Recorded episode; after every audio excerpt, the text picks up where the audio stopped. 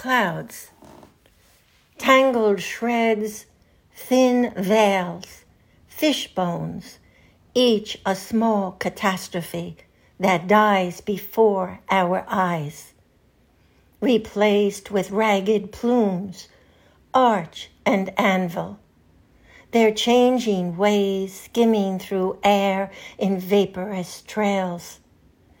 Birds gather in a moving dazzle in their depths of heaps and layers, erasing, rewriting new patterns on the blank canvas of blue skies.